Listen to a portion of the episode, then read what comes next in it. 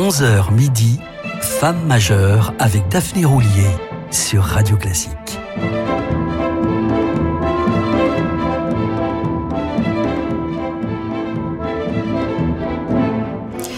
Il est 11h, l'heure des femmes majeures sur Radio Classique. Bonjour et bienvenue. Je vous propose de rester en compagnie de la pianiste catalane Alicia de la Rocha, pianiste à la carrière d'une rare longévité, alors même que son parcours international démarra sur le tard. C'est d'ailleurs assez étrange quand on sait qu'elle fut remarquée dès l'âge de 6 ans par le grand Rubinstein, l'un de ses modèles. Quelques six décennies plus tard, en 1995, La Rocha deviendra la première artiste espagnole à recevoir le prix de la musique de l'UNESCO. Au lendemain de sa disparition, le 25 septembre 2009, un autre prodigieux pianiste, Nelson Frère, lui rendra hommage en ces termes. Son piano était un soleil. Elle était authentique. Elle jouait comme elle était, sans phare. Son piano était plein d'air. Il parlait. Sa sonorité portait loin et même flottait dans la salle. Ce qu'elle faisait était merveilleux, mais ce qu'elle a pu faire avec d'aussi petites mains est proprement incroyable. Elle est vraiment allée au bout de ses possibilités. Alicia de la Rocha était aussi modeste qu'intrépide. Elle n'avait peur de rien dès qu'il s'agissait de s'attaquer au sommet du répertoire, quitte à inventer des doigtés lui permettant de tout jouer, même si elle finit quand même par abandonner les concertos de Rachmaninoff. En revanche, elle triomphait dans le second concerto de Brahms, dont Samson François disait ⁇ Rien que d'y penser, j'en ai mal aux doigts ⁇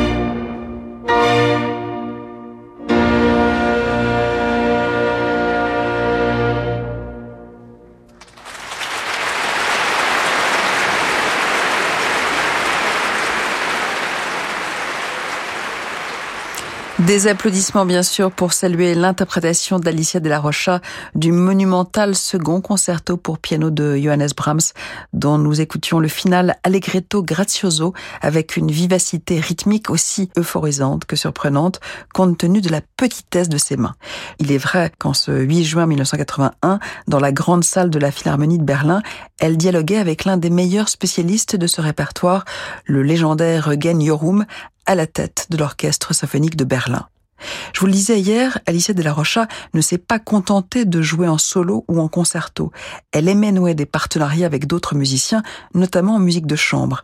À partir de 1956, elle a formé un duo mémorable avec le violoncelliste Gaspar Casado avant de s'associer au Quatuor de Tokyo, un excellent quatuor à cordes nippo-américain formé en 1969. Ensemble, ils ont notamment enregistré le si romantique quintette pour piano et cordes de Schumann.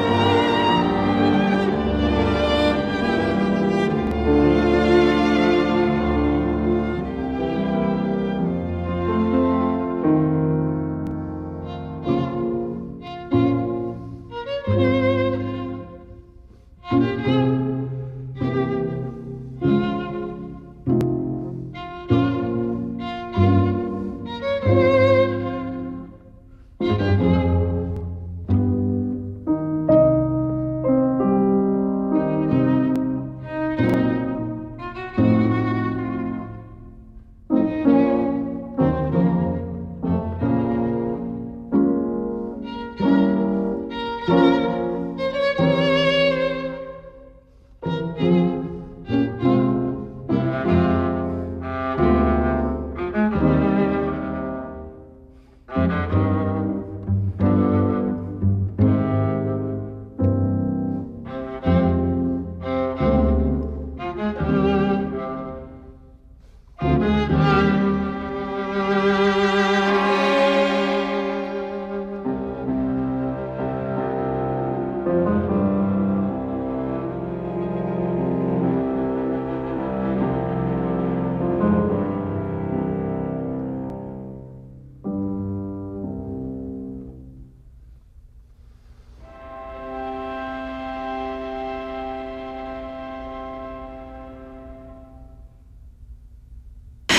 Deuxième mouvement, In modo d'una marcia, un poco largamente, de l'un des plus grands chefs-d'œuvre de Robert Schumann, son quintet pour piano et cordes, enregistré à New York fin 1991 par la pianiste Alicia de la Rocha, entourée des membres du Quatuor de Tokyo.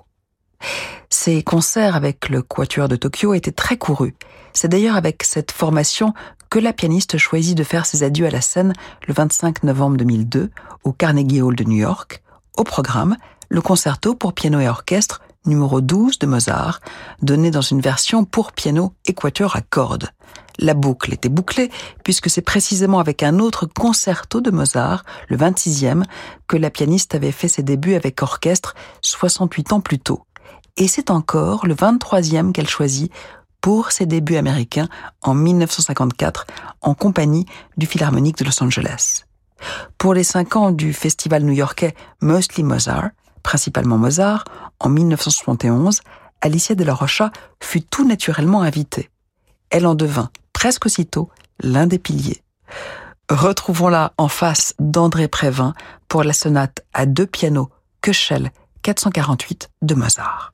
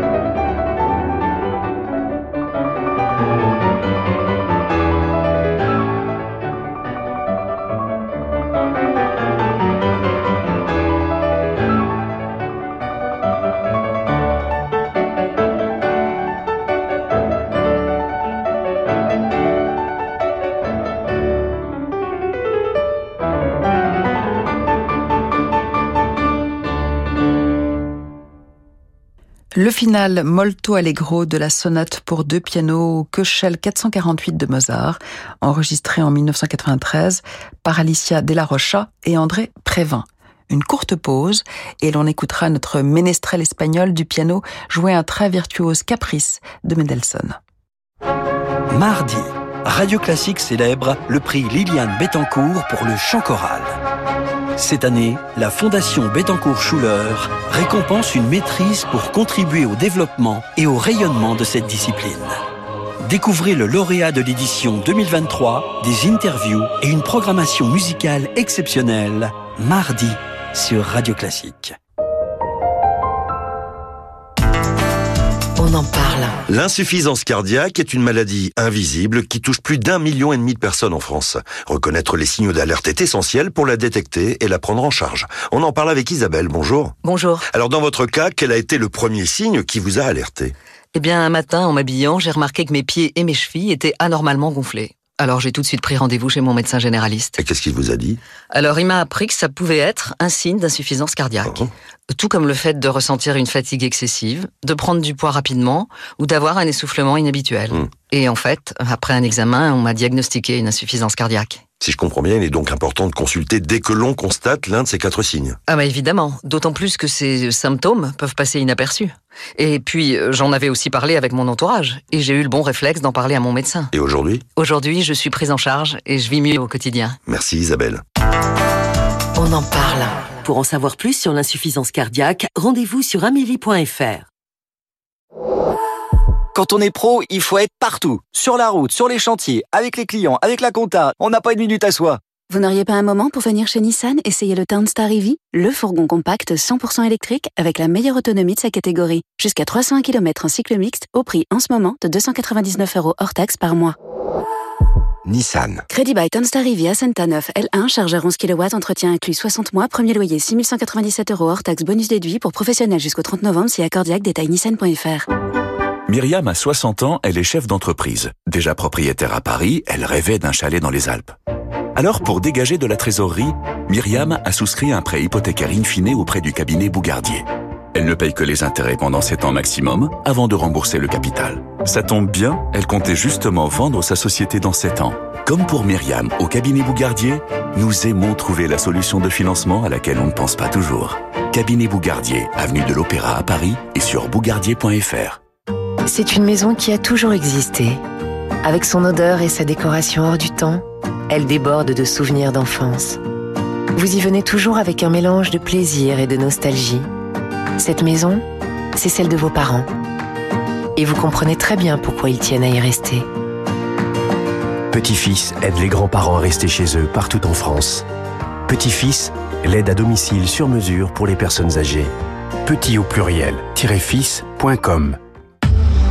Parlons automobile, parlons technologie, parlons moteur et efficience. Parlons de nouveau Renault Austral e-tech full hybride des 370 euros par mois. Jusqu'à 80% de conduite électrique en ville et jusqu'à 1100 km d'autonomie. Portes ouvertes du 12 au 16 octobre. Renault Austral e-tech full hybride évolution 200 hors option. LLD 37 mois, 30 000 km. Premier loyer de 4500 euros réservé aux particuliers du 1er au 31 octobre si accordiaque. En cycle urbain avec un plein d'essence selon données WLTP voire Renault.fr. Pensez à covoiturer.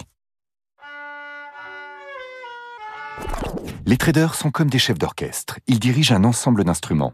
Pour garder la maîtrise, il leur faut de bons outils. Avec eToro, les traders composent avec le marché grâce au calendrier économique. Ils restent en phase avec chaque instrument grâce au graphique TradingView. L'excellence exige les meilleurs outils.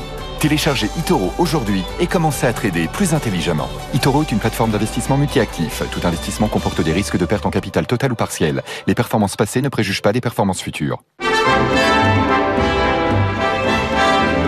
Restez branchés, on se retrouve dans quelques instants pour la suite de Femmes majeures.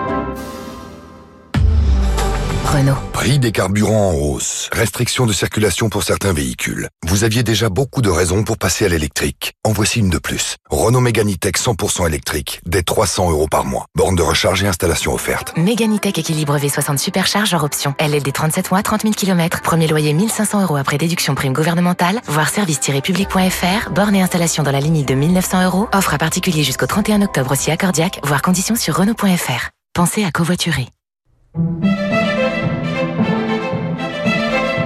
Jusqu'à midi, Femmes majeures avec Daphné Roulier sur Radio Classique.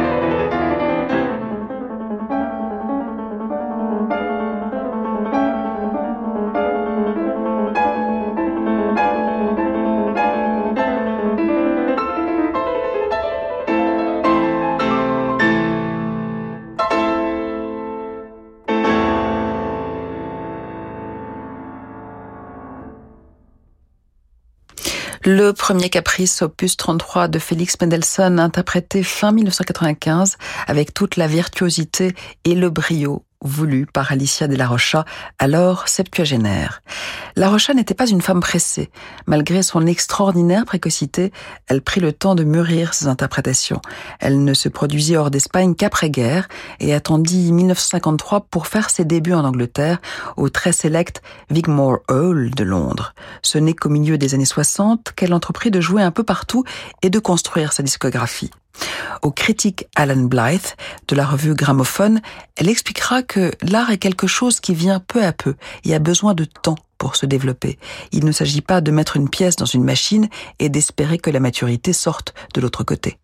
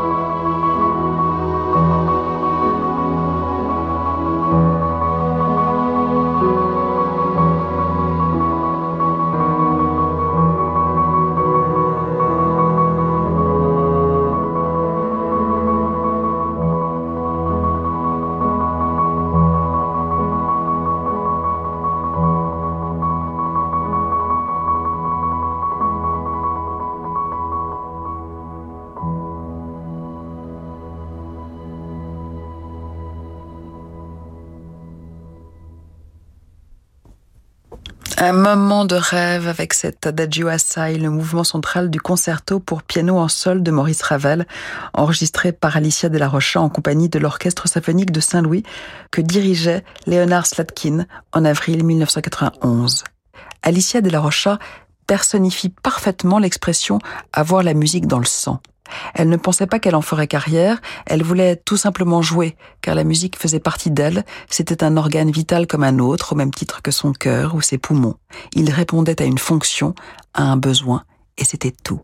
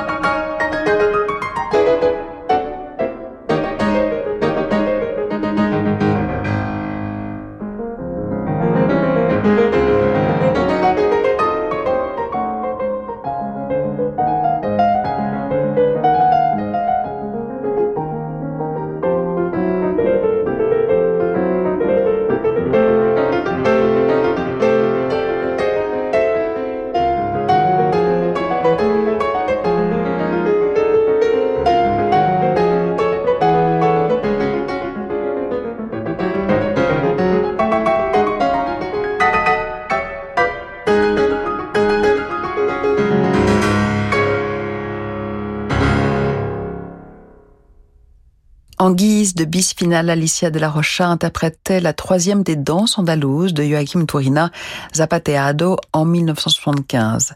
Alicia de la Rocha s'est retirée de la scène à 80 ans, soit 6 ans avant sa disparition en 2009. De la musique, elle disait joliment que c'était l'expression de l'humanité. Quand je ne serai plus, mon seul souhait est que les gens aient tiré quelque plaisir de mon travail, aimait-elle à répéter. J'espère avoir exaucé son vœu, chers auditeurs. Le week-end prochain, nous évoquerons l'une des violonistes de cette incroyable génération née autour de 1980.